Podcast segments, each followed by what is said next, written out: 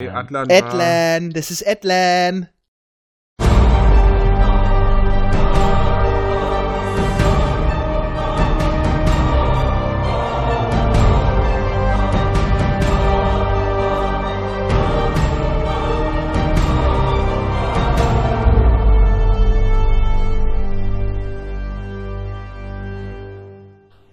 Seid ihr das wahre Leben? Are you Sarah Connor? Come with me if you want to live. Get Ja. to the chopper. Äh, I'll be willkommen, back. willkommen beim Terminator 2 Podcast. Hallo. Der Beste. Ja, der Beste, in der Tat. Auch wenn das ein gewisser Herr, an der anwesend ist, nicht so sieht. Ja, da stehe ich zu. Balta. Nein, ich bin, ich bin Nicht zwar in der jüdischen, mit Balta, das ist ein anderer. ich bin zwar in der jüdischen Volksfront, aber das ist nur bei Forza so und äh, bei Destiny 2. Bei Danke. WoW nicht auch so ein Ding? Da waren wir in Bringt Milch mit. Ja, ja, da hatten wir einige, ja, ja, gut. Und den Gefahr Kuhschubs-Clan. auch. Und die Kuh Gefahr von unten. Was machen wir heute? Den Kuhschubs-Clan musste ich ja umbenennen, das war ja doof. Wir sprechen heute über den wunderbaren Silberband Nummer 7. Atlan. Dum, dum, dum. Dum, dum, dum, dum, dum. Ja, das geht er besteht aus den Einzelheften Nummer 48 Rotes Auge, Beta Geuze, das Heft Nummer 49, die Erde stirbt, 50, der Einsame der Zeit, 54, der Zweikampf, 55, der Schatten des Overhead, 56, die Toten lieben. Bearbeitet wurde es von Volz. Die Autoren der Einzelhefte waren Brandt Dalton und Cher, Titelzeichner wieder mein hochgeschätzter und geliebter Johnny Bruck. Erschienen ist das Buch am 15. September 1980, ein Montag. Der Handlungszeitraum ist 1984 und dann haben wir unseren ersten großen Zeitsprung. Das geht nach 2040. Ja, Ja. der gar nicht mal lang hin. Ja, es ist, äh, es ist ja. Quasi Montag dann halt, ne? Ja, ein Montag. Genau. Genau. Und es geht endlich, endlich um den weißhaarigen Helden meines Herzens, Atlan, dem Mann, der Perry die Stirn bieten kann. Der Winnetou des Periversums. Der, Ja. Das ist schön. Winnetou, das Ja, das, doch, das, das hatte ich immer so ein bisschen assoziiert mit dem. Ich sage immer nur so, meine Notizen steht ganz groß drin, das habe ich euch letztens ja schon geschrieben. Perry, hm, ich bin auserwählt, ich bin 109 Jahre alt. Atlan, hold my beer. Oder hol dir eine Perrier. Ja, da Mm. kommen wir noch gleich zu. Also meine Notizen sind heute echt rudimentär, weil Mein, ich hatte ja meine auch. Ein bisschen längere Auszeit und habe mich dann auf den letzten Drücker drauf vorbereitet. Äh, ja. Trotzdem machst du mehr als ich. Das mag sein. Soll Okay, ich mal kurz zusammenfassen? ja, hau ja, raus. ja, das ist eine gute Idee. Also, ich würde sagen, das Buch ist ein Epos in drei Akten. Auch wenn es eigentlich zwei sind. Wovon die alle nicht so, oder zwei von dreien sind nicht ganz so gut, würde ich sagen. Ah, kommen wir noch zu, ne? Du Also, recht. et- äh, ich sag mal grob zusammen, im ersten Band macht Perry Geniestreich, dass er alle anderen glauben machen lässt, dass die Erde vernichtet wird und er stirbt. Im, zweiten Akt taucht dann der namensgebende Arkonida auf und im dritten Akt äh, ja, ist da noch ein kleines, unnötiges Schmankerl über zwei abtrünnige Mutanten drin und Perry und Winnetou rauchen dann zusammen Friedenspfeife am Schluss. Nachher, Bruder. Jo. Ah, So würde ich es kurz prägnant zusammenfassen. ja, auch sehr kurz. Gut, äh, dann fangen wir doch eigentlich mit dem zweitschlimmsten an, in meinen Augen. Dem Teil 1, die Erde stirbt. so würde ich es auch sehen. Ja. Dafür muss man sagen, der Mittelteil reißt es so weit raus, Ja, dass die anderen gut. beiden das wieder. Ne? Dann lass uns doch über den Mittelteil reden Ich- und den Rest das weiter lassen. Also ich glaube, Ja. mich hat, ich glaube, mich hat Verstopfung. Nee, es, wie gesagt, also ich hatte. Also, ja, mal kommen wir am Schluss zum Resümee. Ja, genau. Ich muss echt sagen, Hast so du wie, Schmerzen? ich, so wie ich gedacht hat, ach, so schlimm wird der kosmische Lockvogel doch nicht gewesen sein, hatte ich hier gedacht, oh, Atlan, geil, Wahnsinn. Du bist so ein bisschen das Lesen wandelnde gedacht, Beispiel dafür, dass man mhm. seine Erinnerungen immer viel, viel schöner gespeichert hat, als sie wirklich sind. Ja, ich Kosmische hab ehrlich Lockvogel, gesagt- gutes Buch, ich glaube, es geht los. Also ich habe Angst, was da noch alles kommt. Ne?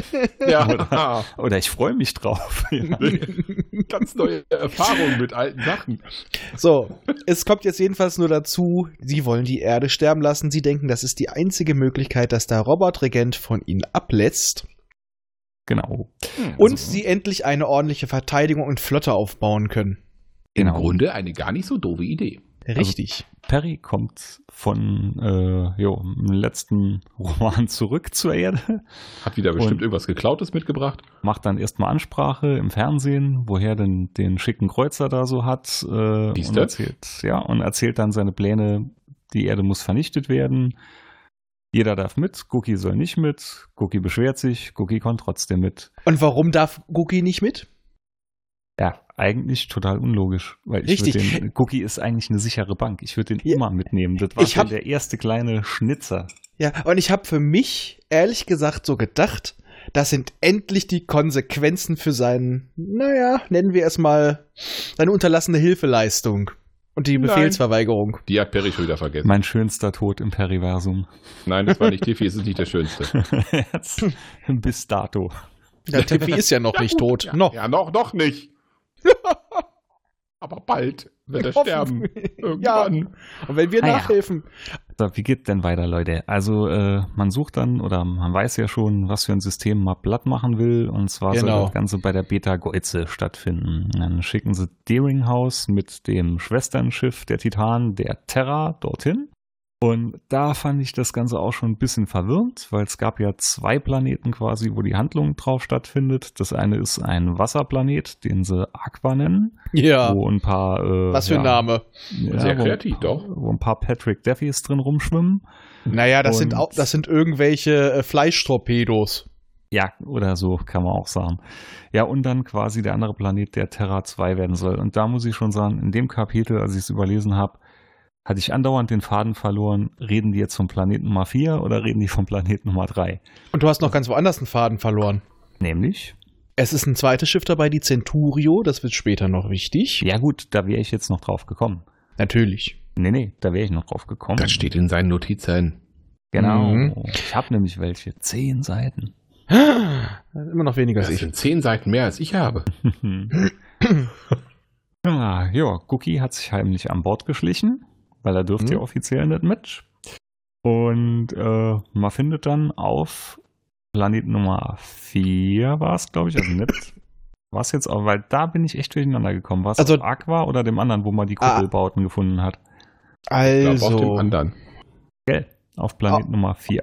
also auf vier haben sie ein, haben sie ähm, die Topsider-Bauten und Psst, Spoiler!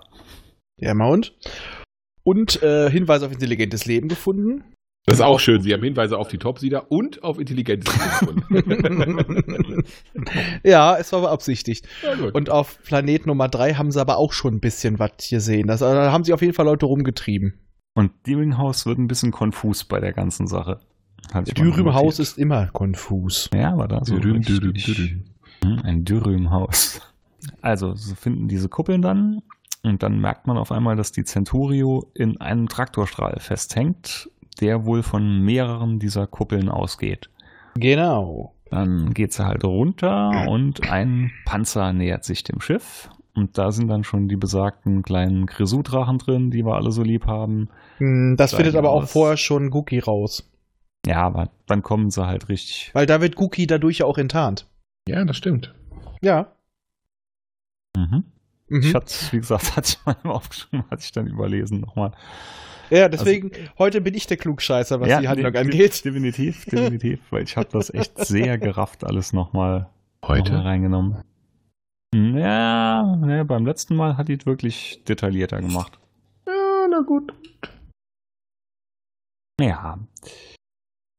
Ja, wie ging dann weiter? Die Topseeder erzählen dann, dass es wohl Eingeborene gibt, dass die aber komplett einverstanden sind mit deren Herrschaft. Klar. Der Sie haben das Kommandant- Wasser, sie haben das Land. Ja, Kommandant nennt sich Alcor. Ja. Oder bei Ja. mir steht er immer nur noch drin als Al. Ich gehe auf Hasenjagd. So, und dann kommt Steeringhouse mit seinen Mann schon in ein kleines Dilemma, weil entweder sie machen jetzt Rabatz mit den Topseedern, äh, ja, laufen dann Gefahr halt, dass das Ganze auffliegt und sie den Planeten nicht vernichten können, anstatt der Bittergeuze, Genau. anstatt der Erde. Und dann kommen sie, äh, kommen eigentlich beide Kreuzerkommandanten auf eine tolle Idee. Wir müssen den Top, äh, den, den Topseedern vormachen. Wir sind Springer. Und die überschweren. Fällt ja auch gar nicht auf. Ja, ist fast das Naja. Gleiche. Für uns sehen die Echsen alle gleich aus, für die sehen wahrscheinlich alle Humanoiden alle gleich aus. Das Echsenmenschen? Da könnte wieder was dran sein. Ich glaube, das wird sogar Aber so beschrieben. Ja, Weiß ich gerade gar nicht mehr. Das, das klingt irgendwo ein bisschen. Ach komm. Seit, ja, na Ja, gut, na gut das, das lassen wir da mal noch zählen. Also das Das würde ich, das würde ich wirklich durchlassen. Die haben zwar Arme, zwar Beine im Kopf, ro rosa Haut und komische Haare. Ja, Ja, gut. Ja, ja, Farbe ist egal. Ja. naja, so viel. Also ich sag mal hier, äh, Ras Chubai haben sie ja nicht dabei gehabt. Der wäre vielleicht aufgefallen. Ja, parallel ist Tiffy gerade mit einer neuen Spacejet unterwegs. Und seinem Und- Kommandanten McClear. Und ja, was soll Tiffy jetzt machen? Was er am besten kann? Er soll einen Lockvogel wieder spielen. Und Ja, sich als halt, Vorhut der Springer ausgehen. Also langsam kippt das mit dem. Das gefühlt Äh, ja wirklich in jedem Band. Und er darf auch noch Informationen mit seinem, mit seiner komischen Arschsonde senden. Also, dass man ihn damit anpeilen kann, lasse ich mir ja noch gefallen. Aber dass er damit jetzt mittlerweile auch noch Informationen senden kann, jetzt geht's mir zu weit. Also ich hatte das ganze Zeit das Bild im Kopf, kennt ihr noch bei South Park? Ja, das Ja. als Eric Kopf. die Analsonde hat und sich dann natürlich. plötzlich diese riesige Schüssel ausfuhr, das hatte ich im Kopf. Das war aber auch Ich ein, glaub, ein das war auch- integrierter Teleporter. Das war, glaube ich, die erste South Park-Folge, die ich überhaupt gesehen hatte. Damals. Jedenfalls, Tiff und McLears stellen sich dann natürlich richtig gut an und äh, werden beide in ein Wassergefängnis gesperrt. Also quasi in einer, ich hatte das so verstanden, einer Käseglocke nur unter Wasser. Muss nicht rauskommen. Und sich dann rundrum einige von den Einheimischen angesammelt haben, die da noch als nur zart durchsichtig beschrieben werden. oh. Zart durchsichtig. Zart Mhm. durchsichtig steht so. Ja, ich wollte das nur nochmal wiederholen. Ja, da hätte, da hätte ich jetzt an sowas gedacht wie die Viecher aus The Abyss, aber sie werden ja später deutlich als silbrig beschrieben. Naja, vom Schuppen her. Von Schuppigkeit her, ja? Eine Frontschupplichkeit, genau. Genau. Aber der Rest hier um Dürümhaus und so weiter ähm, versuchen den Nesser weiter vorzumachen, dass sie Springer sind. Genau. Und die Topseeder sind natürlich ziemlich skeptisch. Wieso? Wir haben doch mit denen nichts, wir haben doch mit denen gar keine Probleme, wie sollten die uns angreifen? Ja, ja, ja, ja.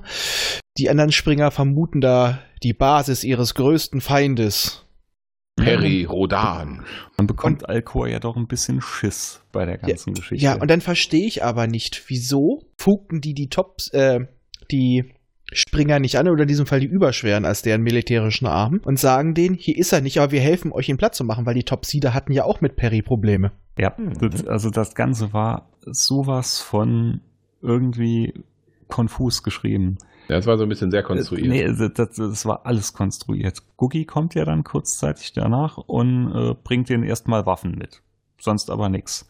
Ja. Man hätte die könnten ganz einfach raus haben. Sie hätten könnten nach dem, nach allem, was in den letzten Romanen passiert ist, nach allem mit was sie fertig geworden sind, sollen dann ein paar Topseeder mit ein paar Kuppelbauten da hier das Riesenproblem darstellen. Das hat Ja. sich alles nicht so ganz erschlossen. Ja, irgendwo. aber okay, da sage ich mir halt, äh, hätten sie die jetzt mit, hätten sie jetzt die Titan gerufen, das habe ich wirklich Titan gesagt, okay, Mhm. Ja, äh, die Titan, Titan. Titan, Titan, äh, gerufen, um das alles platt zu machen. Ja, äh, dann hätten sie ja keine anderen Leute gehabt, die da die Verteidigung auf dem dritten Planeten aufbauen. Das ist so ungefähr wie, äh, die, so das ist der Trump-Move. Wir werden eine Mauer bauen und die Mexikaner dafür werden dafür zahlen. Und da ist es so, wir werden eine planetare Abwehr bauen und die Topsieder werden dafür zahlen. Also ich hätte die Klingt alle plausibel. großzügig mit dem Psychostrahler bestrichen. Ja. Hätte die dann kurzzeitig mal alle umziehen lassen und hätte die Kuppelbauten dann noch ein bisschen angemalt mit schicken Terra-Graffitis und so. Hallo, hier ist die Erde. Welcome to ours. ja, Ja, genau. ja und, und alles wäre gut gewesen. Naja. Ist die Frage, funktionieren Psychostrahler bei Topseedern? Ja, Ja, das hatten wir, glaube ich, schon mal. hatten wir doch. Echt? Ja, Ja. klar. Bei der Gut. ganzen Vega-Action. Genau. Stimmt. Ja, okay, das, da stehen wir aber wieder den, vor dem Problem des Psychostrahlers. Er ist zu mächtig, deswegen wird er später nicht mehr eingesetzt. Der kommt aber hier auch noch ein paar Mal drin vor. Ja, leider, aber. mit, mit auch geilen Angaben, aber dazu später. äh, ja, ja. Ja, jedenfalls ähm, kommt dann auch raus, dass diese Wasserlebewesen wie Torpedos schwimmen.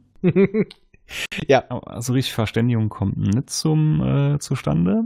Vielleicht hätten sie sie anpingen sollen. keinen Schnubbermutanten an Bord, sondern Vasili. einen Stasi-Mutanten. Ich wollte gerade sagen, Lauschern. Vasili hat einmal gepinkt. Ne, der Japaner Ataka. genau. Ah, verdammt. Ja, aber also mal ganz kurz zu der Fortbewegung dieser Aquas. Ja. Also ich finde allein diese Wortgabe, äh, diese Namensgabe schon unglaublich kreativ. Aber das waren die Namen damals generell. ja, so ein bisschen. Ja, äh, sie bewegen sich fort wie Torpedos. Kurzum, sie saugen Wasser durch den Mund an und durch eine Düse stoßen sie es hinten aus. Äh, bei einem säugetierähnlichen Metabolismus, den ich jetzt mal unterstelle, Ja. Kurzum, die furzen oder kacken das Wasser im Strahl. Na, die machen sich quasi in einen Nonstop durch, sie sind Durchlauferhitzer quasi. Musst du dir so ein bisschen wie so ein Dauereinlauf vorstellen. Das ist so ungefähr wie bei Pinguinen, da können einige von denen auch äh, ein Meter in Strahl scheißen. Ja. Das ist Und Talent, das ist dann- kannst du auch mal gebrauchen. Und so bewegen die sich fort. Und haben Ja. aber auch noch kleine Ärmchen in Hautfalten in der Seite. Das Einmal im Monat ist eine rote Rakete, ne? das erinnert mich irgendwie an, ich glaube, das war in Terry Pratchett's Wachen, Wachen mit dem kleinen Drachen Errol. Kennt ihr das?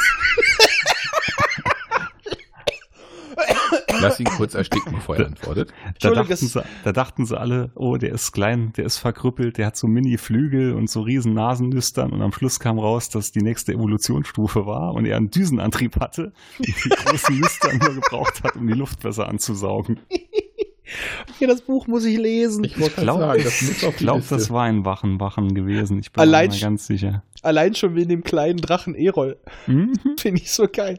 mit Nee, ich hab- diesem Antrieb. Ich habe mir die Viecher immer so vorgestellt. Äh, kennt ihr das, wenn Robben gegen, äh, in irgendwelchen ja, Becken gegen die Wand schwimmen und das Gesicht so quasi das Fett nach vorne und die sehen dann aus wie so ein Stempel. So habe ich mir die Viecher vorgestellt. So. Und ich hatte dabei immer nur ein, Geräusch, ein, ein Geräusch im Kopf, so strunk. Du.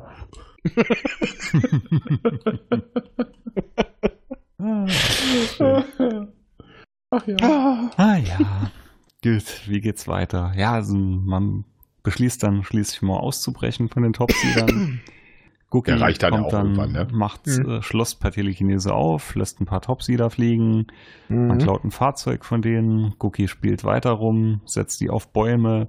Ja. Äh, geilstes Zitat von Gucki. Wir befreien McLears, der ist in einer schlimmeren Lage als wir, er hat nur Tiff bei sich. Ja, genau.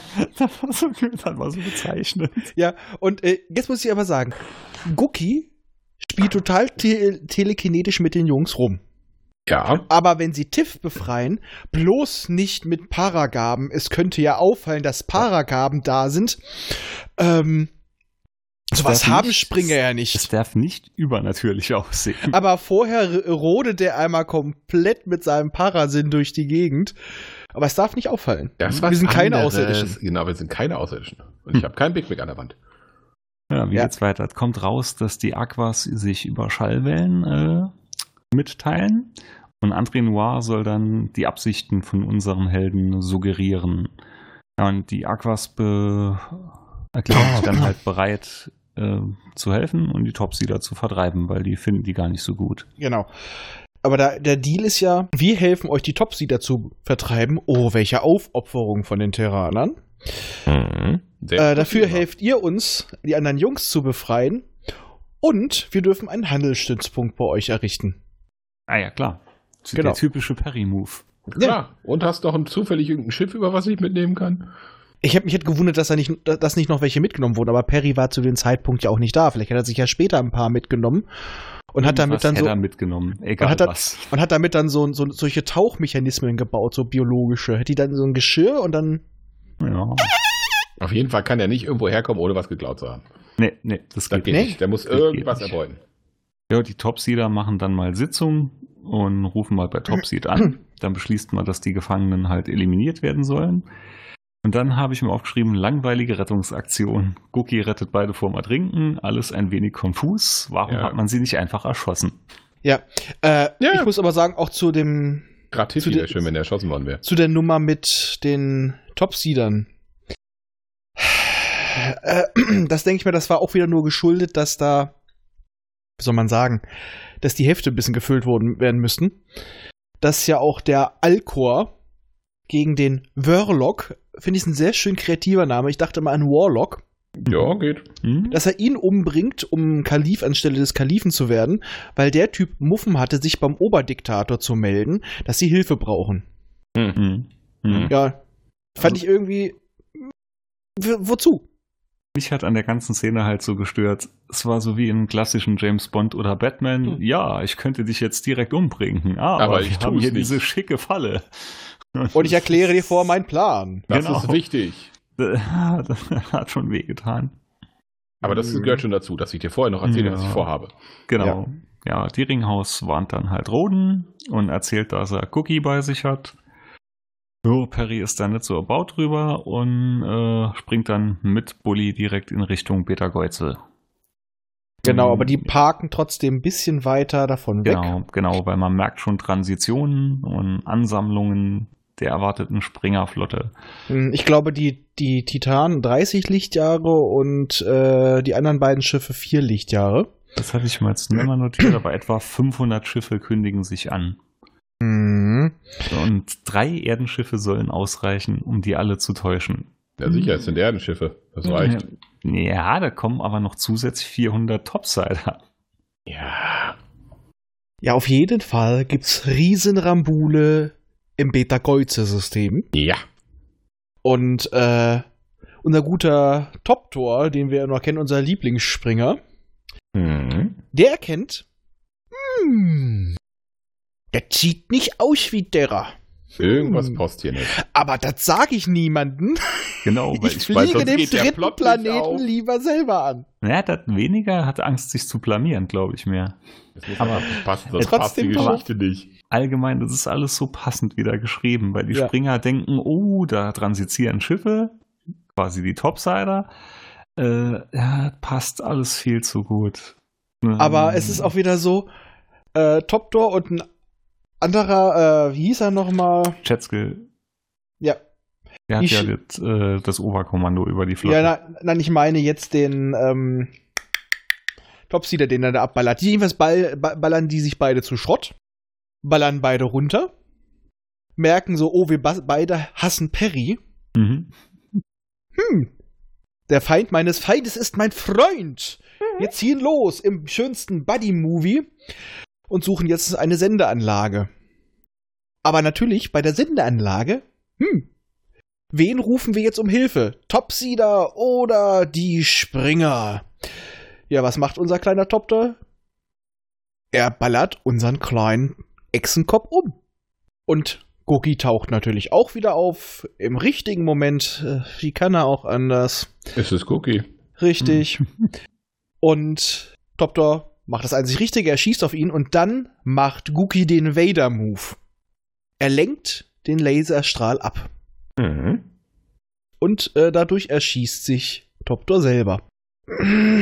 Also irgendwie ist Gookie hat ein gigantisches Talent, Leute umzubringen, ohne sie direkt umzubringen. Das kann auch nicht jeder. Den gerade so vor mal, wie er so die Hände und die Schultern hebt, so. hm. Und dann ist er weggegangen und hat sich gedacht, noch viel lernen er muss. Ja. Man hat eine Möhre in seiner Tasche, da freut er, mich sich, äh, freut er sich, mich zu sehen. Mhm. Aber bevor das Ganze so losgeht, meldet sich noch Talamon bei Roden und erzählt ihm genau, wann es losgeht. Weil das war noch zuerst passiert. Vertümt. Das sind Ja. ja alles, alles, alles Korrupte. Alles Mhm. Korrupte. Mhm. Ja, Cookie macht dann auch, also nach der ganzen Geschichte hier von, äh, na, wer war jetzt? Ich verliere wieder den Überblick. Top Tor. Top Tor. Dem, Nicht äh, Top Seed, Top Tor. Äh, und, und der Echse macht Googie dann auch noch den letzten Rest von den Funkstationen da kaputt, damit auch ja keiner sich mehr woanders melden kann. Hm. Richtig. Ja, und Schätzke wirft dann eine Aquabombe ab und der dritte Planet wird schließlich zur feuerspeienden Hölle. Richtig.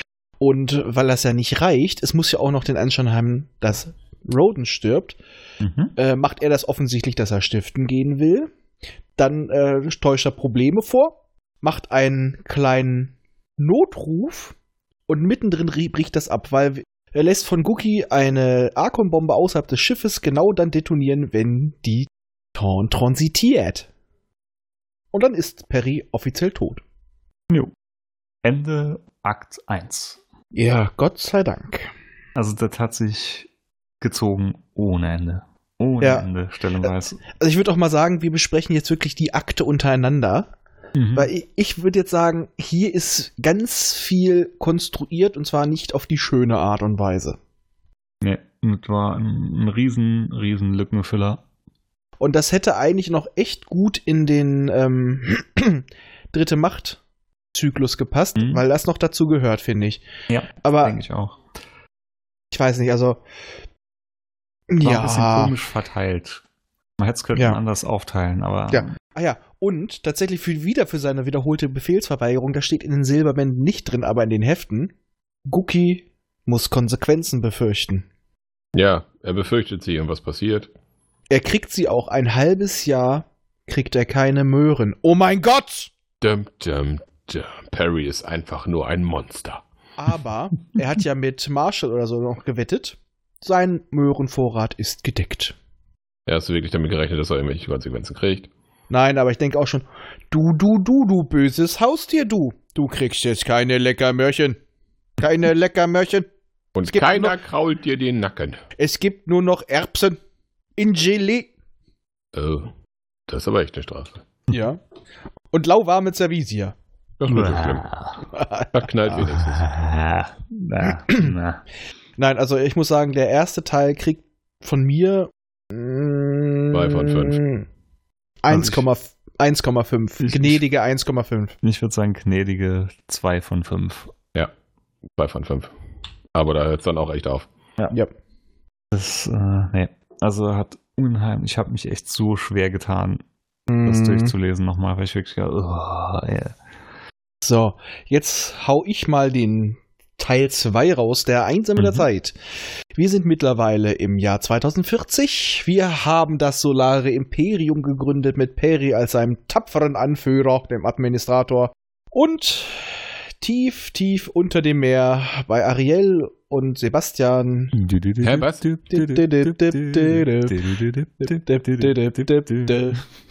Jetzt will ich Kingdom Hearts spielen.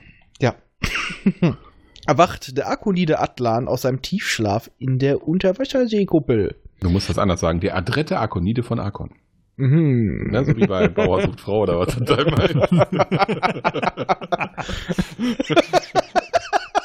Arkon sucht Frau, ja. Ja, genau. Tora, Tora, Tora. Ja, der hat sich äh, 1971, kurz bevor der Krieg nämlich losging, also den er vermuteten Atomkrieg. Er hatte damit gerechnet.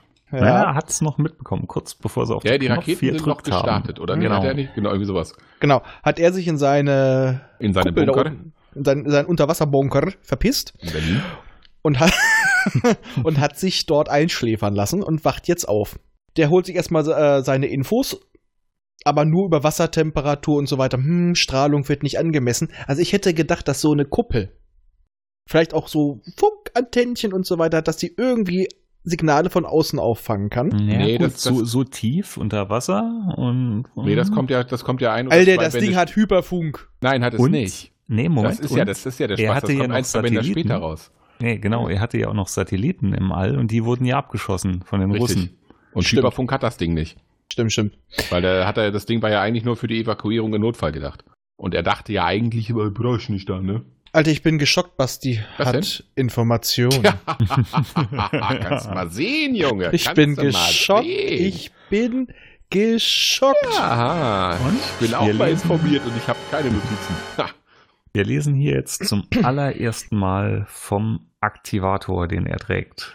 Genau. Mhm. Ein kleines eiförmiges Objekt um seinen Hals, was fünfdimensionale Schwingung aussendet.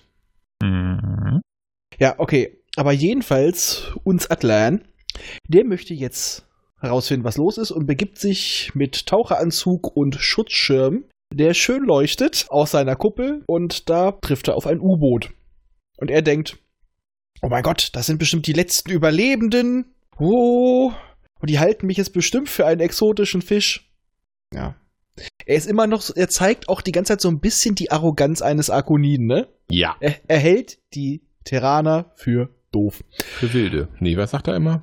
Barbaren. Barbaren, genau. Aber, Barbaren. aber auch noch ganz interessanter äh, Nebensatz, als das U-Boot ihn trifft oder er das U-Boot sieht. Äh, er fängt an zu weinen. Und zwar nicht, weil er traurig ist, sondern weil er erregt ist. Oh, Klingt Gott. komisch, ist aber so. Ja, Äh, riecht komisch, genau. Sagen wir mal, gestresst erregt könnte auch. oh Gott, du bist so geil. Dann ist ihm einfach eingefallen, wie viele Jahrtausende er nicht hat. Ja, Uh, aber ah, glaub, du, das der hat, hier- der hat in seinen äh, Roman vor ganz schön oft geknattert. Im Gegensatz zu Perry ist Atlan doch ähm, dem anderen Geschlecht wenig abgeneigt. Aber Periatora noch. Ja, aber äh, Atlan hatte ein paar mehr. Ja. Jetzt muss ich euch mal wieder gerade blöd fragen. Hat man das vorher schon äh, irgendwo gelesen bei Thora und Crest, dass wenn die aufgeregt sind, dass die dann äh, anfangen zu flennen? Wäre mir nicht aufgefallen. Nee. Nee, das war hier das erste Mal, wo. Und eigentlich hätte Tora permanent flennen müssen, weil die war doch Ja. so ein paar Mal so kurz davor, die Erde zu zerstören. Dauer erregt. Und sie war rallisch, Mm. richtig. Das kommt ja noch dazu. Richtig. Richtig ja, die war im rallisch. ja, stimmt. Genau, jedenfalls wird er dann mit solchen, ich würde das mal bezeichnen als Schocktorpedos, wird er außer Gefecht gesetzt und aufs U-Boot gebracht. Auch absoluter dort? Bockmist. Ja. Mhm. Schocktopi, absoluter Bockmist. Ja, die ist, ja, okay, das ist noch eine Kleinigkeit. Es wird noch schöner. Ich habe da ganz andere Punkte. ich weiß. Aber das Schöne ist ja auch, er liegt da. Alle denken schon, er ist bewusstlos. Aber sein Zellaktivator hat ihm natürlich geholfen. Äh, und er stellt sich einfach schlafend und belauscht die Leute. Kriegt schon so mit, oh mein Gott, müsst die halten mich für einen Außerirdischen. Nee, noch ein geiler Wie Nebensatz. kommen die da drauf? Er hört eine Frau schreien und denkt sich dann direkt, die muss hysterisch sein. ja. Das, herrliche Political Correctness zur damaligen Zeit. Die wird ja kein Kommando oder so haben. Nein. ja, auf jeden Fall. Unrealistisch.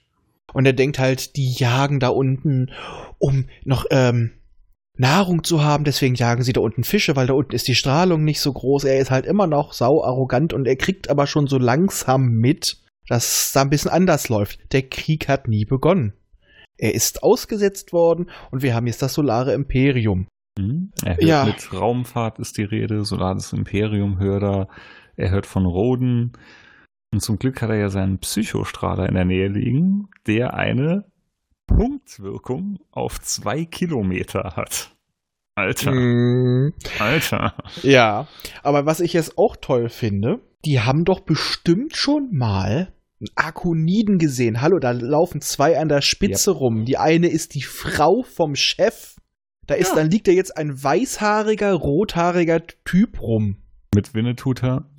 Mit Winnetuta. Ja. und mit Brustplatten anstatt Rippen, weil die haben ihn geröntgt. Ja. Ja, aber er hypnostrahlert mal alles durch. Hm? Das ist ungefähr so wie Perry. einmal, äh, einmal Strahler in die Mitte halten und. Ja, die verstehen sich, die zwei. Ja. ja. Verwandte Geister denken ähnlich. Ja, ja. Ja, und er zieht sich dann erstmal die Informationen über die dritte Macht, über den Aufbau des Solaren Imperiums, über Arkon, was er nicht glauben kann.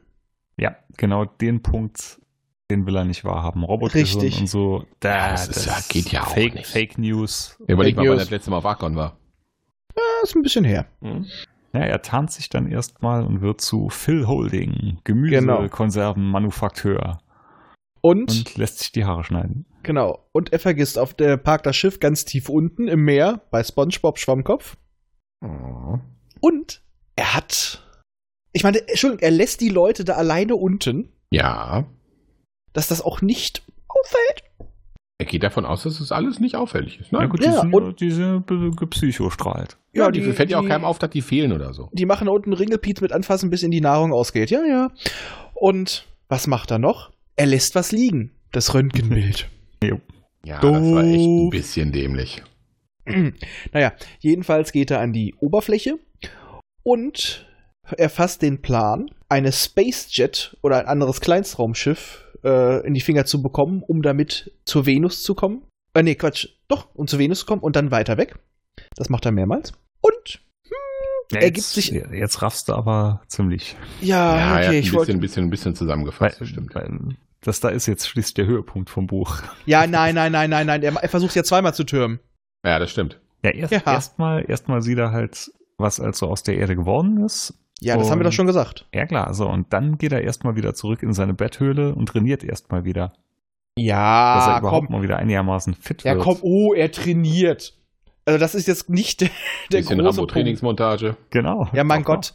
Er hat, er hat einen Aktivator, der hält ihn so auch schon frisch. Ja, hallo, das macht er aber auch ja erstmal. Du, das Zeit macht er, lang. das Und, macht und er, die Leute im U-Boot sind immer noch im U-Boot. und das macht er doch nur damit, das macht er doch nur damit er seine geilen Muckis küssen kann. Der ist ein bisschen selbstverliebt. Er macht drei Wochen lang Boss-Transformation.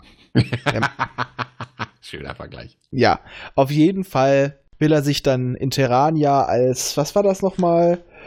Äh. Triebswerksleistungskontrolleur oder sonst was da. Genau, mit einem brutalen Namen. Skirlt Gonardsson. Ja, dachte ich mir auch. Geboren in Greenville, Maine.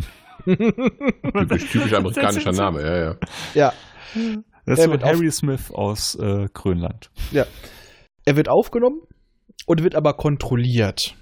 Ja, aber er ist ja nicht blöd, er hat sich darauf Ja. vorbereitet. Ja, er umgeht das Röntgen irgendwie, Hm. weil das wird das ja auffallen. Er hat Ja. so Brustplattenimplantate. Die hat er erst so, ne? später. Hat er die erst später? Ah. Ja, der schummelt da irgendwie anders.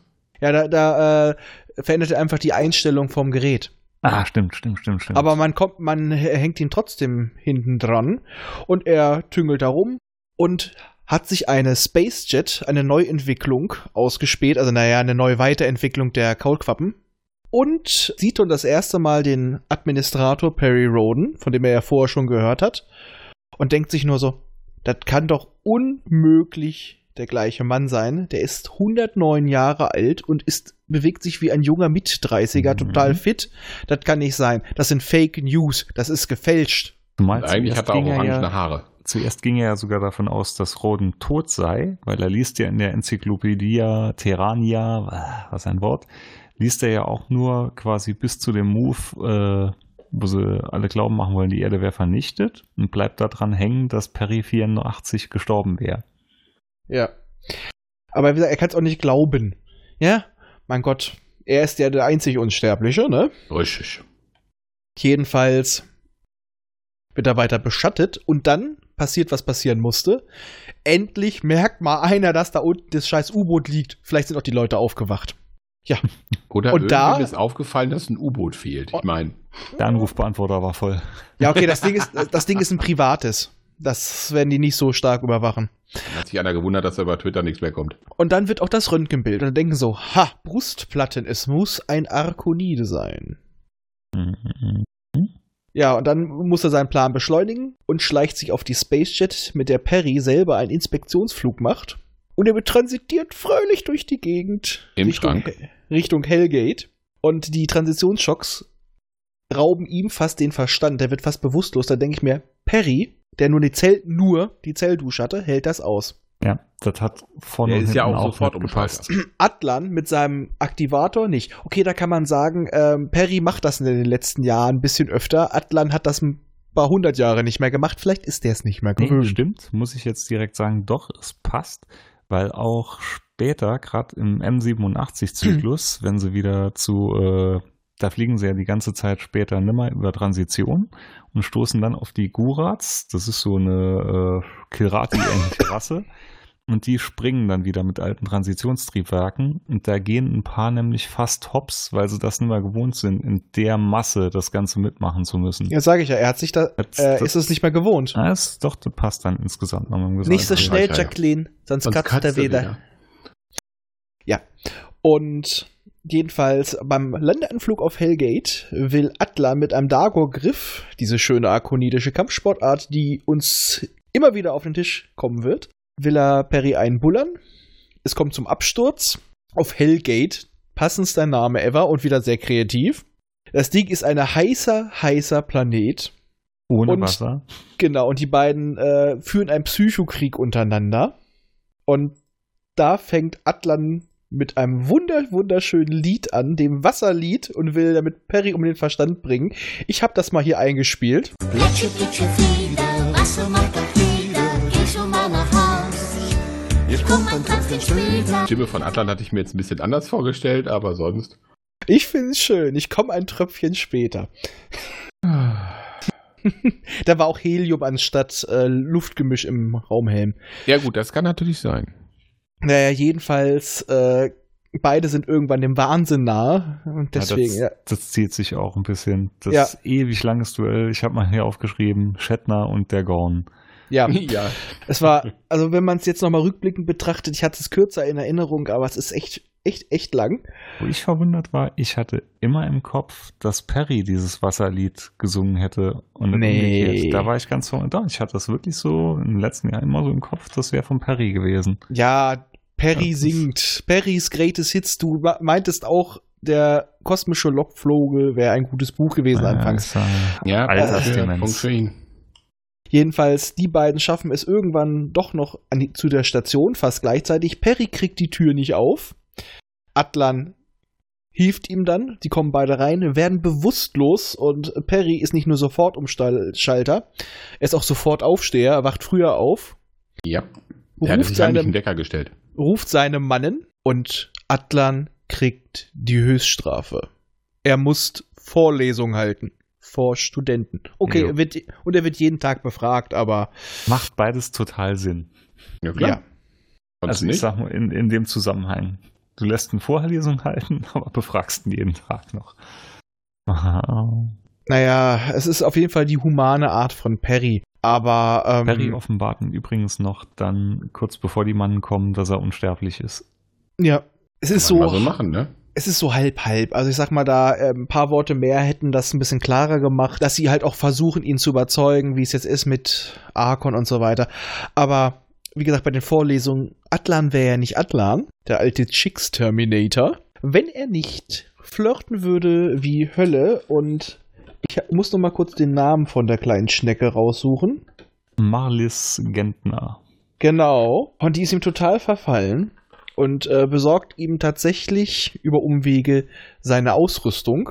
Und bei einer weiteren Vorlösung türmt er in einer Menge von Studenten Richtung seiner Unterseekuppel. Und dort macht er wieder Training. Erstmal nimm dann Bad. Ja.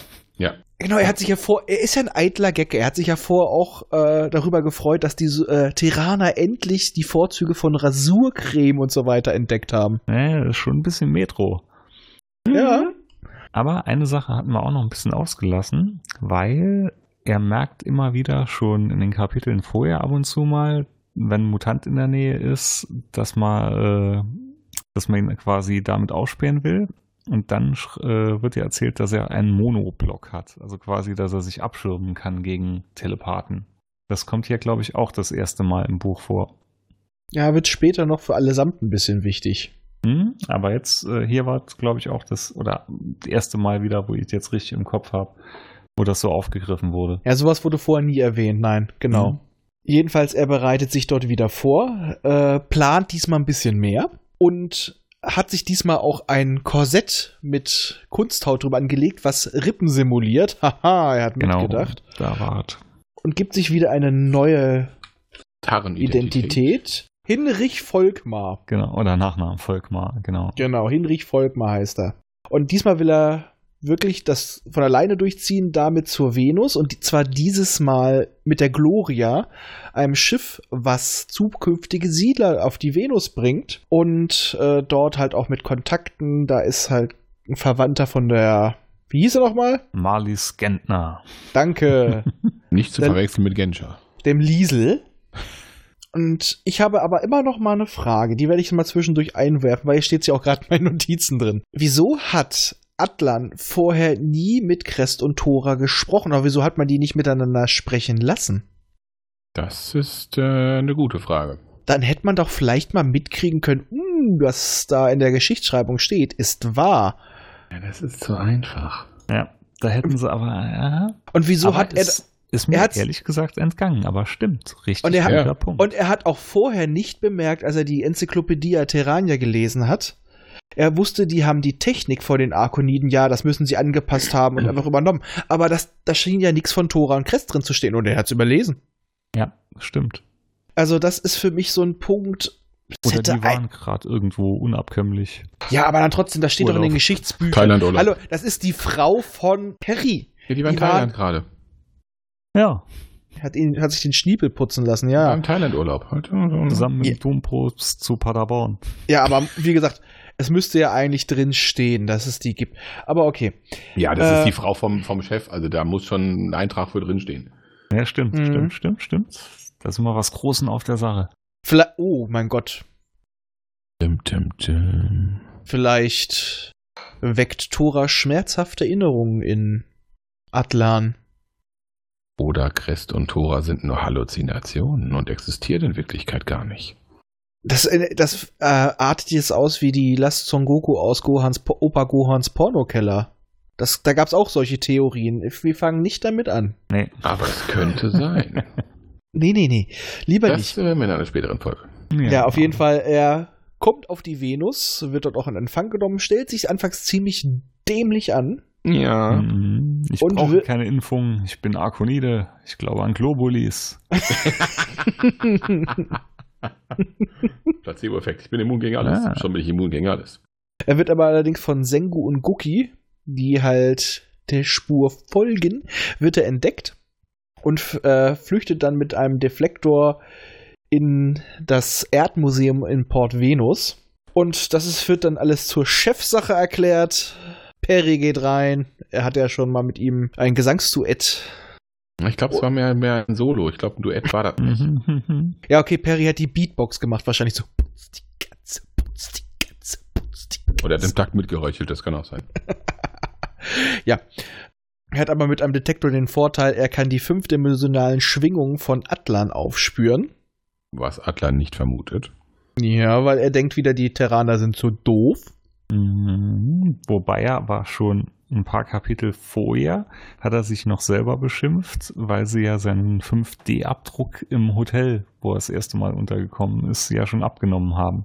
Ja, aber es zeigt halt echt seine Arroganz. Also er ist Ja. wirklich in der Hinsicht typischer alter Arkonide, Yep. der eigentlich immer der Lehrmeister, er war ja über Jahrtausende der Lehrmeister für die Menschen. Mhm. Und Karl der Große, Kolumbus, Marco Ja, aber da Polo. war er dann halt auch noch der Held im Erdbefett. Aber jetzt halt nicht mehr. Richtig. Und ich glaube, das hat sich so ein bisschen bei ihm festgesetzt. Ähm, der hat das ein bisschen sehr genossen, glaube ich. Jedenfalls, die beiden schnappen sich altertümliche Waffen. Es werden Speere genommen, alte Breitschwerter von Wikingern, Germanen etc. Und ich stelle mir immer vor, es wird ja auch in dem Buch beschrieben, wie die Dinge ab und zu aus diesem Feld rausragen, weil die Waffen natürlich länger sind als das Deflektorfeld. Ich stelle mir diese Kampfszene vor, wo du immer mal irgendwo jemand rumlaufen siehst und siehst immer so ein Speer schwingen oder sowas. Das hatte für mich optisch gesehen echtes Comedy-Potenzial. dann noch die Ja, geile. Stressmucke aus TOS.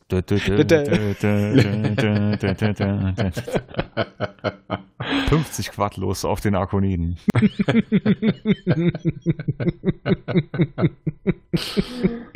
genau. Ich setze ein zweifachen goldgepresstes Latinum dagegen. Genau. Und der Akonide schafft es natürlich, den Teheraner leicht zu verletzen, aber in der Zeit ist was anderes passiert, was man sich nicht hätte auch fast denken können. Aber er musste ja wieder in einen Zweikampf gehen, anstatt zu flüchten.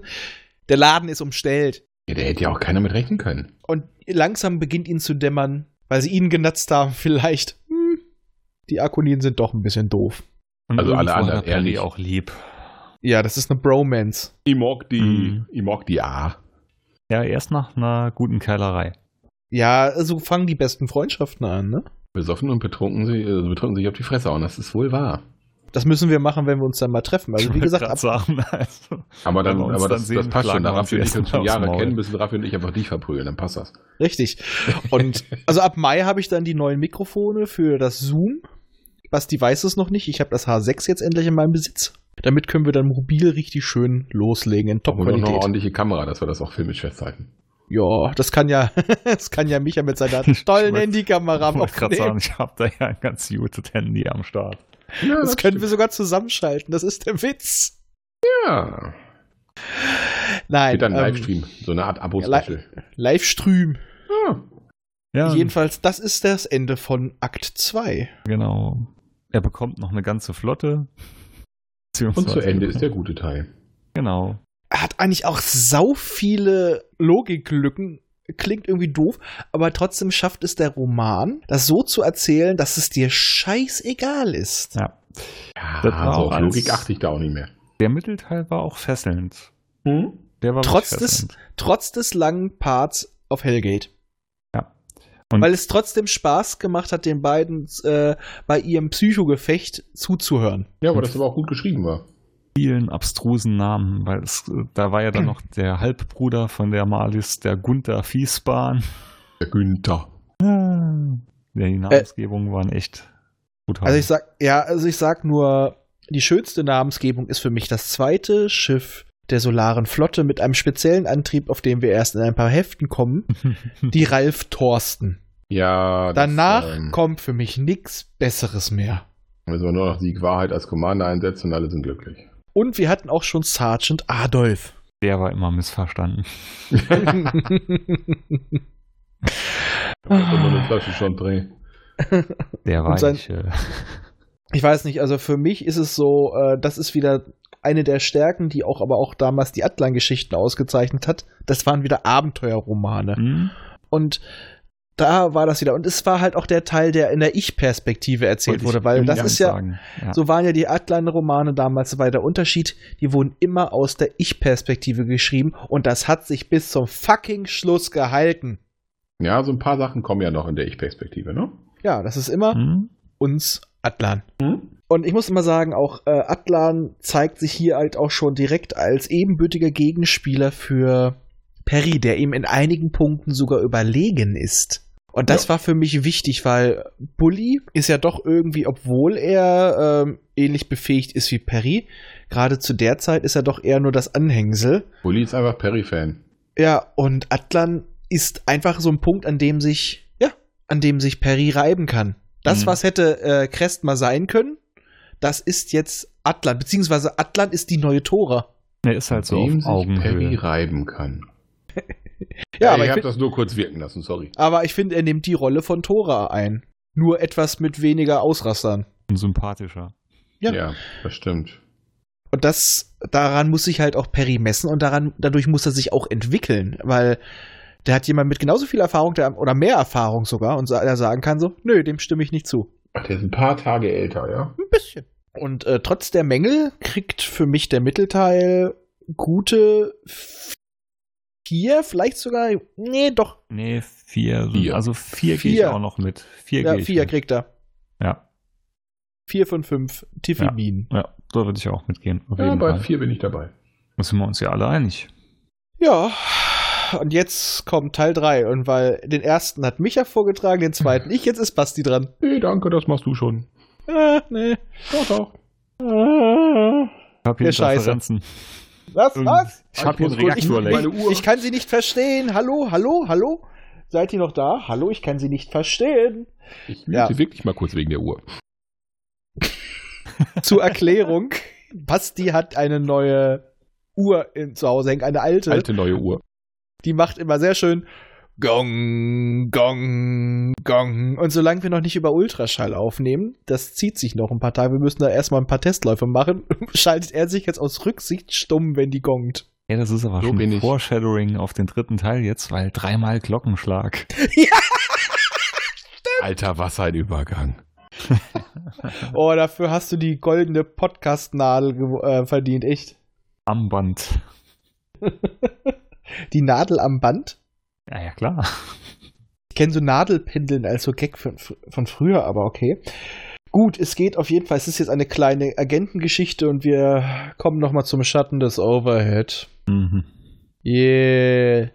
Ich fand den Overhead an sich cool, aber das finde ich jetzt unglaublich scheiße.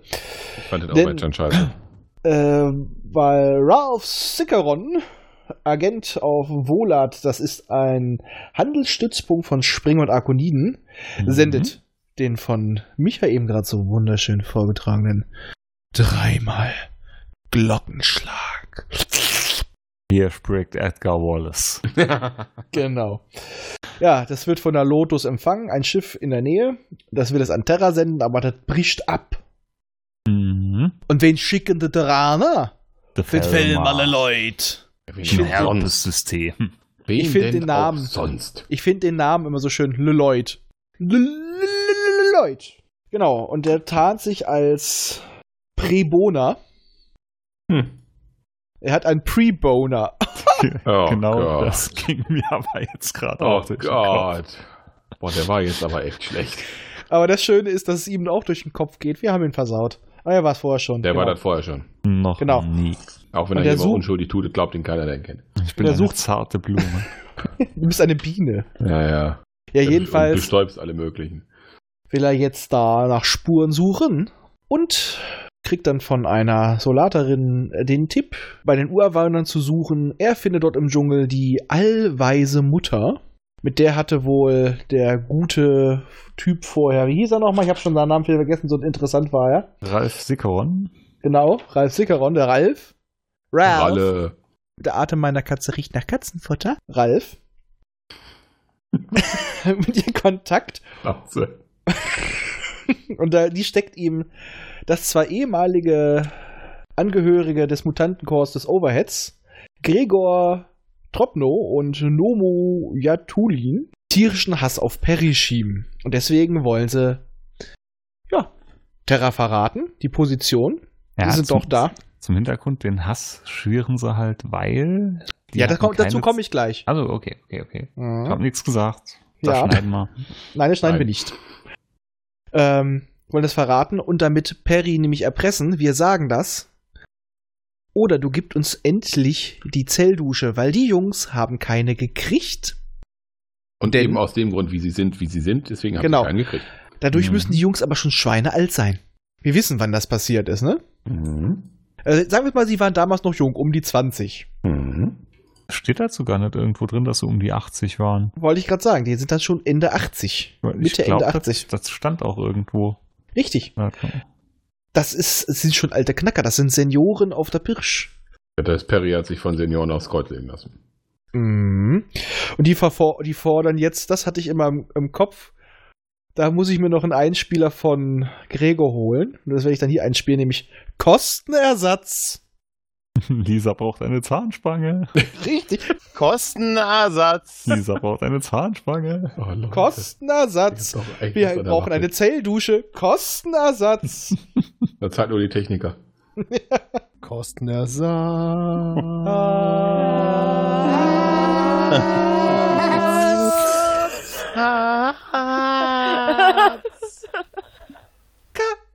K, K, K, Kostenersatz. Kostenersatz. Ha,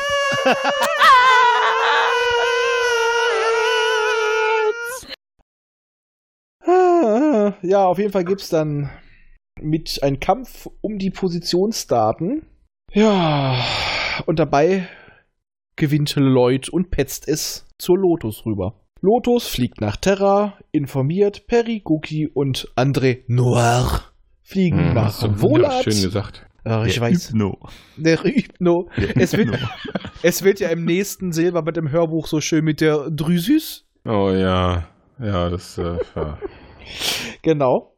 Fliegen dorthin und erfahren dann bei der ersten Etappe äh, Höhe vom Mars, erfahren sie dann, dass Tora, wie wir jetzt erfahren, mittlerweile die Frau von Perry, haben wir ja schon ein paar Mal gesagt, Mhm. von Tropno entführt wurde. Und deswegen ist jetzt Rodan und seine ganze Gang in der Spacejet auf dem Anf im Anflug, werden von ein paar Springern abgeballert. Es geht ab, die verirren sich wieder halb im Dschungel. Ah, Was habe ich denn hier noch stehen? Ich kann meine Handschrift ja nicht sehen. Ja, auf jeden Fall nicht fliegen. Ja, nee, irgendwie nicht. Genau. Und dort kann dann Fellmalle Lloyd Perry endlich seinen Bericht erstatten. Ja.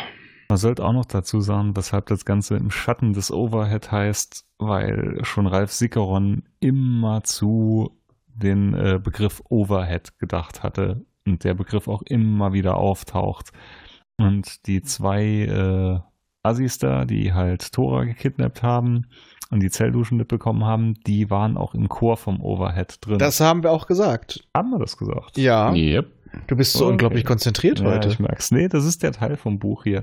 Achso, der hat, der hat dein Hirn gelöscht. Der das ist so wie so ein Blitzdings. Der oh, das kann ich nachvollziehen. Das ja, kann ja, ja, ja, ich ja, ja, nachvollziehen. ja, ja. Ja, jedenfalls, wir machen den Sachpart jetzt auch ein bisschen kürzer. Cookie ortet, wo Tora mit den Jungs ist. Es geht rein. Es gibt Rambule.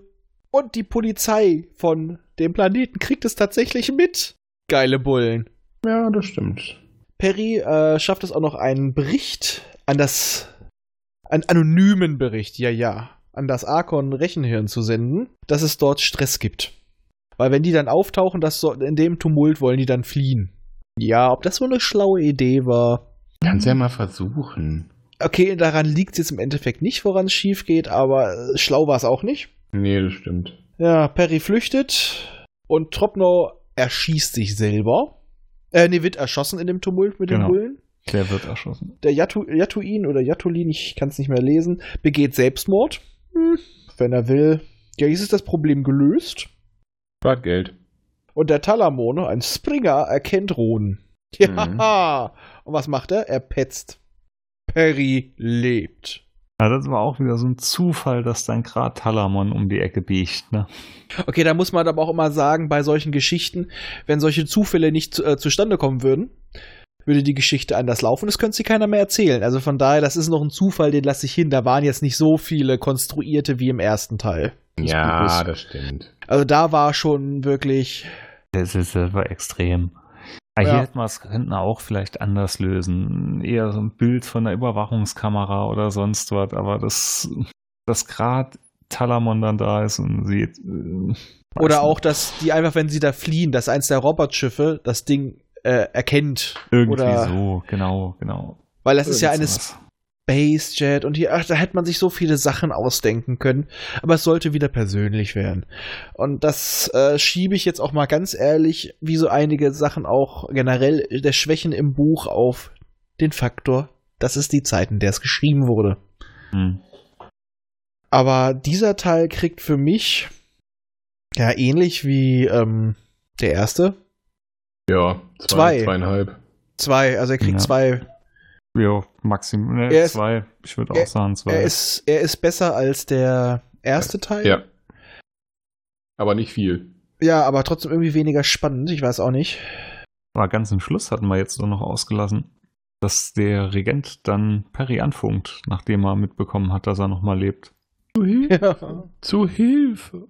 Ein Feind, gegen den ich nichts ausrichten kann, greift uns an. Du hast, ja, er erstmal sich beschwert, du hast nie angerufen. Helf mir, Perry Van Kenobi. Du bist meine Meine letzte, Hoffnung. Aber nur, wenn er ein Kleid anzieht. Ein, eine, stell dir mal vor, diese Quadratkilometer große Robotpositronik In in einem einem Kleid. weißen Kleid. Ja, das wäre doch schön. Brauchst du nur noch einen passenden holographischen Bildschirm, der das darstellen kann. Hm. Der das darstellen will. Ja, das kommt noch dazu. Wieso denke ich gerade an die, die äh, Wackelarm-Werbedroiden? Weiß ich nicht. Weiß es nicht. Family Ich Guy, die jetzt- Star Wars-Folge? Ja. Ich hatte jetzt an einen Reichstag gedacht. Gut, das geht auch. Ja. Ich dachte jetzt gerade an die Quetschwalze aus ähm, Futurama. Ich hatte gerade Sex mit der Radiatorfrau vom Radiatorplaneten.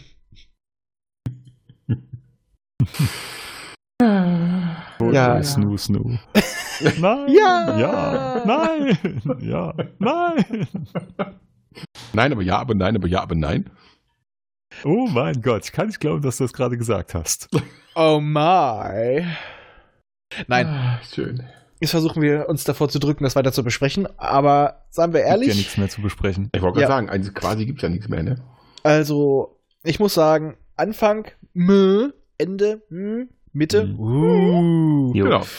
Und ich würde, auch wenn es rechnerisch nicht ganz passt, weil mir das aber persönlich einfach Spaß gemacht hat und der Mittelteil wirklich deutlich stärker wirkt, würde ich drei, einhalb, also drei volle und eine geköpfte Tiffy-Biene geben. Ich bleibe auch bei drei. Also ich sehe nicht, nee, sehe ich nicht mehr, weil der, der Schluss und der Anfang gezogen wie Kaugummi. Sagte Zahn nochmal, die habe ich nicht gehört. Drei. Ich sag drei. Drei von fünf. Ah, Ich fand den Mittelteil schon sehr gut. Ich würde, glaube ich, auch eine dreieinhalb geben. Und also, Allein- allein wegen der halben Tiffy. Ja, genau, alleine weil schon Atlan endlich auftauchte, war das für mich so dieser kleine Bonuspunkt. Aber merkt ihr was? Hm? Micha hat das erste Mal eine schlechtere Wertung gegeben als wir. Oh ja. Ich sag ja, das wird dann noch öfters passieren, mit Sicherheit. Ja, wir besprechen dann noch so ein ganz bestimmtes Buch, da wird deine Wertung besser sein als unsere. Das, Ja, das mag sein. Achso, ja. das, Ah, das- ja, das ja. wird so sein. Bin ich mir relativ sicher. Ich freue mich ja jetzt, ich freue mich ja nur auf ein zukünftiges Buch, was noch ein paar Monate weg ist. Ich sage nur, da macht eine kleine Kackbratze den Move aus Akira und wird immer größer. Und fliegt zum Rewe? ja, so ähnlich. Oh, mit Flügelhöfen. Mit Flügelhöfen. Da freue ich mich doch. Ja, der Mit. Giftköder, nicht für Katzen und. Nein, das war. Da hat, hatte ich immer gedacht, oh, das wird so ein Scheißbuch, aber das war tatsächlich gut. Nicht nur, weil er gestorben war, ist. Nee, das war gut. Das war Ja. gut. Also zumindest, oh mein Gott, ich habe sie doch verdammt gut in Erinnerung. Wer weiß, was ich da hab- rauskommt. Äh, Ich habe es letztens erst gelesen, also ich war ganz überrascht. Ja, also dann mit unserer heute etwas humaneren Folge Ja, doch, doch, doch. würde ich sagen, machen wir bald Schluss. Unser Zyklus Abschlussgala, die jetzt eigentlich hätte kommen sollen, wird später nachgeschoben, weil wir wollen die unbedingt live machen. Ja. Wir werden um Ostern rum die ersten Tests machen und werden dann rechtzeitig ankündigen, wann es losgeht, damit uns vielleicht auch kleine Einspieler geschickt werden können. Äh, ich sag mal, Saarländer Nummer zwei, äh, eins. Wir rechnen mit dir, ne? Ja, ja, ja. Mhm, ja. Verstehst du? Deine legendären Einspieler. Und wir wünschen euch einen guten Abend, eine gute Nacht, einen guten Morgen, einen guten Weg zur Arbeit, einen guten Weg nach Hause, einen guten Appetit. Halt, halt, halt, halt, halt, halt. Wir hatten doch noch eine neue Rezession. Hat er recht. Ah, wir hatten keine neue Rezension, es ist ein Kommentar, aber da hat er recht. Kom- dann eine Kommentare. Äh, dann, mach, dann lese ich jetzt äh, le Kommentar vor. Ich habe auch einen wunderschönen kleinen Dialog von unseren Mischer und mir verpasst, aber ich lese jetzt vor. Soll ich auch vorlesen in diese Akzent? Das mach, wie du Mm, möchtest. oui. Wir haben äh, einen kleinen äh, Kommentar bekommen von uns Klaus. Äh, von klausgesprochen.de. Sonst sagen wir Internetadresse nicht, aber dieser Mann macht einen wunderschönen neuen Podcast mit Vorleserfunktion. Hallo zusammen. Aber endlich angefangen, euren Podcast zu hören und auch mit Rodan.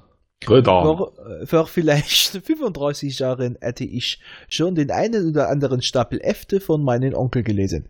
Weil ich Eschbach-Fan bin, müsste ich natürlich das größte Abenteuer lesen. Bestimmt ist mir die Hälfte des Spaßes entgangen, weil ich die Serie nicht wirklich kenne. Aber auch überlegt, wie ich weitermache. Und habe diesen Stapel Äfte von 1 bis 49 oder so beim Online-Krämer als E-Book gekauft. Also die ersten Bände sind okay, wenn auch schon die schon durch Ersch, äh, Erschbach, Eschbach in. Kurzform bekannt. Der Anfang mit den Mutanten ist wirklich sehr zäh. Richtig Schwung bekommt es ab dem Flug zur Vega. Aber da macht es richtig Spaß. Banzen oder so. Bin mal gespannt, wie es sich so entwickelt. Der Lesestoff wird mir wohl nie mehr ausgehen. Nee, da ist noch ein bisschen was zu lesen. Richtig. Ja, das hatten wir ähnlich. Also ab Vega geht ja der Punk ab. Mhm. Sackt kurz wieder ein, geht wieder hoch, geht wieder runter, geht wieder hoch und danach geht's kontinuierlich. Wieder hoch und wieder runter und wieder hoch und wieder runter. Richtung MDI-Zyklus und davor wurde ich gewarnt. Ich finde ihn auch überschätzt. So, jetzt muss ich den Kopf einziehen. Er hat es gesagt. Weil jetzt zigtausend mentale gesagt. Backsteine. Ja, ich bin ja gerade bei den äh, Postbis. Nicht falsch verstehen, nochmal, MDI ist ein verdammt guter Zyklus, aber ich finde ihn überschätzt. Ich sage jetzt nichts, ich bin beim roten Universum, glaube ich, gerade fast durch. Da werden wir dann, da, dann dazu kommen. Wie gesagt, ich bin jetzt gerade äh, bei, ne, bei Mechaniker, Ah. Wo das erste Mal die Postbis so richtig mal auftauchen. Und Richtig, da, die? 100 Sonnenwelt. ja. Und da bin ich sehr, sehr glücklich drüber. Die Mattenwillis. ja. Oh Gott. Und da haben wir auch wieder so tolle Schiffsnamen wie die Iron Duke. Mhm. Die hatten wir vorher schon. Aber nichts kommt gegen die Ralf Thorsten an. Okay, aber jetzt verplappern wir uns wieder. Tschüss! Tschüss. Tschüss.